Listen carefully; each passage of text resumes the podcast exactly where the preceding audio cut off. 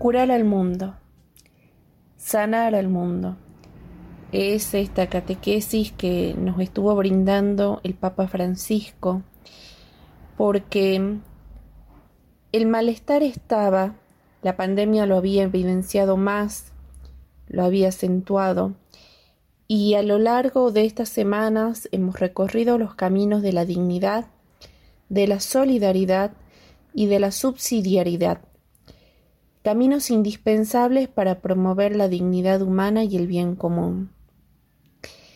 Y nos hemos propuesto seguir los pasos que siguió Jesús optando por los pobres, repensando el uso de los bienes y cuidando la casa común porque en medio de esta pandemia que nos aflige, nos hemos anclado en los principios de la doctrina social de la Iglesia, dejándonos guiar por la fe, la esperanza y la caridad.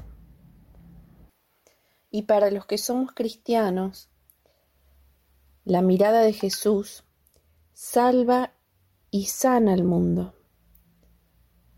Jesús renueva y reconcilia a cada criatura. Nos regala los dones necesarios para amar y sanar como Él sabía hacerlo, para cuidar a todos sin distinción de raza, lengua o nación. Realmente necesitamos contemplar y apreciar la belleza de cada ser humano y de cada criatura. Hemos sido concebidos en el corazón de Dios y cada uno de nosotros es querido. Cada uno de nosotros es amado y cada uno de nosotros es necesitado. Cada criatura tiene algo que decirnos de Dios. Y al reconocer tal verdad y dar las gracias por los vínculos íntimos de nuestra comunión, activa un cuidado generoso y lleno de ternura. Y nos ayuda a reconocer a Cristo presente a nuestros hermanos y hermanas pobres y sufrientes, a encontrarlos, escuchar su clamor y el clamor de la tierra que se hace eco.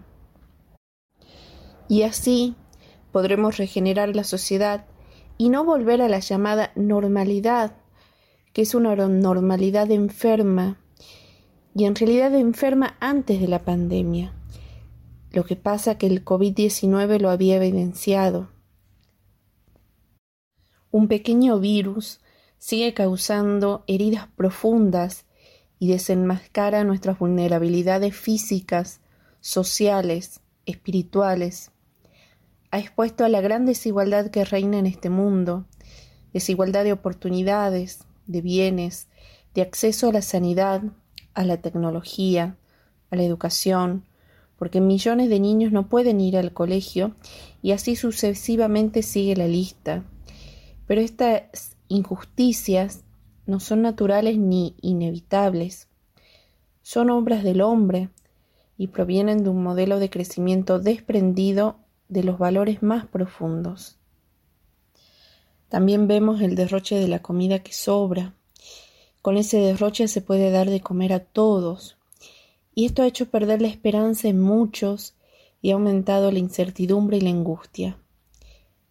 Por eso, para salir de la pandemia tenemos que encontrar la cura. No solamente tenemos que encontrar la cura para el coronavirus, sino también para los grandes virus humanos y socioeconómicos. No hay que esconderlos, haciendo una capa de pintura para que no se vea. Y ciertamente no podemos esperar que el modelo económico que está en la base de un desarrollo injusto e insostenible resuelva nuestros problemas.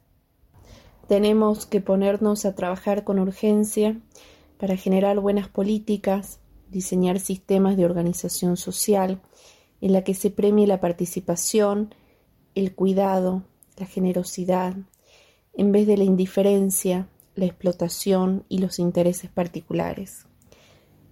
Tenemos que ir adelante con ternura. Ser una sociedad solidaria y justa es una sociedad más sana hay que viralizar el amor y globalizar la esperanza a la luz de la fe.